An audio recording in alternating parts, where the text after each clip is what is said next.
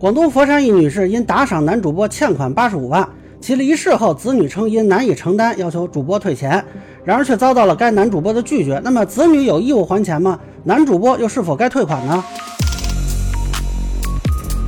大家好，我是关注新闻和法律的老梁啊，欢迎订阅及关注我的频道，方便收听最新的新闻和法律干货。这个事儿呢，是最早广东触电新闻的一个报道，说佛山一个李女士求助媒体，她母亲去世后欠下了八十五万的债务。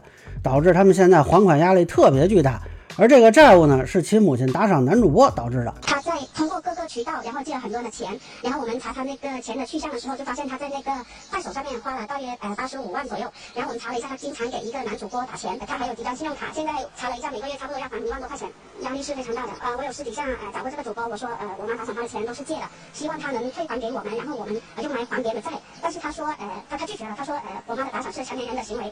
目前，李女士已经报警求助。那这个事儿后来被其他媒体是重新剪辑啊，就改成了一个标题是“五十四岁女子生前贷款八十五万打赏男主播”，这个上了热搜。然后呢，很多人就在讨论这个男主播该不该还钱啊，也有责怪这个女士给子女留下了巨额的债务坑孩子。但是我当时在热搜上一看呢，嗯，我就觉得这事儿挺奇怪，因为父母有债务，并不一定要求子女来偿还的。所谓这个父债子还啊，这更多的是一个道德层面的。那么根据民法典呢，继承人以所得遗产实际价值为限额清偿被继承人依法应当缴纳的债务。也就是说呢，这个人有多少遗产啊？比如说一百万吧，然后发现有八十五万的债啊，那就从这一百万里扣钱啊。说这债务呢是一百八十五万的话啊，那就只能清偿到一百万为止啊。超过部分，你说你你愿意你再贴八十五万，那是你自己的乐意的事儿啊。所以呢，佛山这事儿就有点奇怪啊，他子女没钱不还不就完了吗？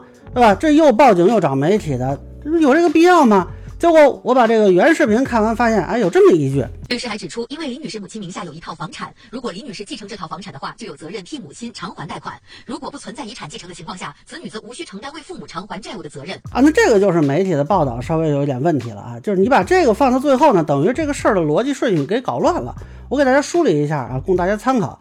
先是这女士有一套房啊，然后她贷款了八十五万，然后用这个八十五万呢去某手买道具。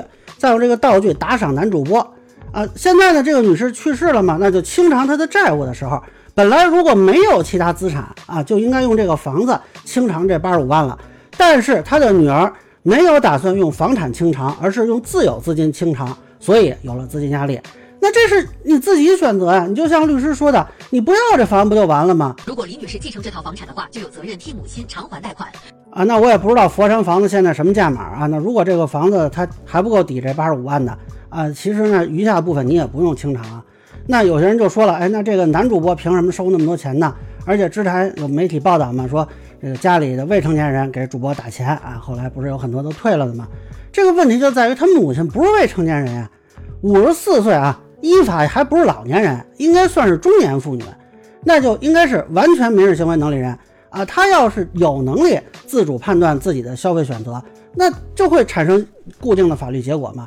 那这笔钱我们一般认为它就是一个服务消费啊。就算说啊是这个男的私下通过微信索取的，那是一个赠与行为的话啊，你说你妈生前赠与行为，你现在就来撤销，这个也是没有权利的呀。那现在有两个可能啊，可能是把这个钱要回来，一个就是证明。这去世的中年妇女，呃，是无行为能力或者限制行为能力，比如说失智失能啊，或者说不能辨识自己行为的精神病人呀，那他的民事行为是可变更、可撤销。问题是，他女儿说他一直是独居啊，那你也没有来照顾，那似乎就不太符合这种情况嘛。李女士表示，母亲生前独居，所以家人并没有发现她的异常。那第二呢，就是证明这个男主播有欺诈行为啊，或者有胁迫的行为，利用情感关系啊。诈骗啊、胁迫啊什么的。男主播为了让母亲常驻直播间，两人的聊天内容十分暧昧，对方还曾发裸露上半身的打拳视频给母亲。然后加完他微信之后呢，呃，他就经常过来找我妈，呃，引导性的叫我妈去看他直播，啊，然后去打赏给他，时不时又来撩一下说，啊，姐过来看我直播，听我唱歌，然后说一些啊，你不来的话呢，我就受点惩罚，没有关系的。我妈年纪大了嘛，她可能也相信这些人，呃，所打所打的那些 PK 惩罚，然后会让她受伤。那我觉得根据目前信息呢，看还不是特别能确定啊。不过反正也报警了嘛。就不排除发现新的线索，那就看警方有没有什么发现了。呃，最新的情况呢是疑似这个男主播在某手的账号清空了所有作品，啊，不知道是什么操作，那就看将来有没有进一步的法律行动了。啊，那有人说了，这父母欠的债我是都不用管吗？哎，其实呢，有一种情况是有风险的，就是父母以成年子女的名义借钱的，你比如说拿你身份证办的贷款，啊，或者是没有你证件，但是以你名誉去借的钱，那上头留的你名字，那因为呢跟你是父母子女这关系嘛，就大概率构成表见代理，别人有理由相信这父母是有权代理，那就有可能变成你自己的债务了。但是这个事儿里呢，这个去世的女士她是用自己的名义贷款的，也没有说转移给子女，无非就是减少了给子女留下的遗产啊，用来冲抵了自己的借款。那你说一个中年的独居女性啊，她自己花钱给自己买了个开心快乐，一不犯法，二不缺德，这有什么可指责的？我觉得这不能说她是坑子女。但是我一直说的，这个父母的财产它就是父母的，没有义务一定要留给子女的，包括留不留啊，留的份额啊怎么样的。这个父母都是有权决定的，子女呢，如果说拿到的遗产，应该是秉持一个感恩的心态啊，他生前的时候应该多照顾父母。那这件事里呢，这位女士如果能够得到更多的子女的关心，是不是有机会不陷入到打赏中呢？啊，这个我就不便揣测了。总之，现在该走法律程序走法律程序呗。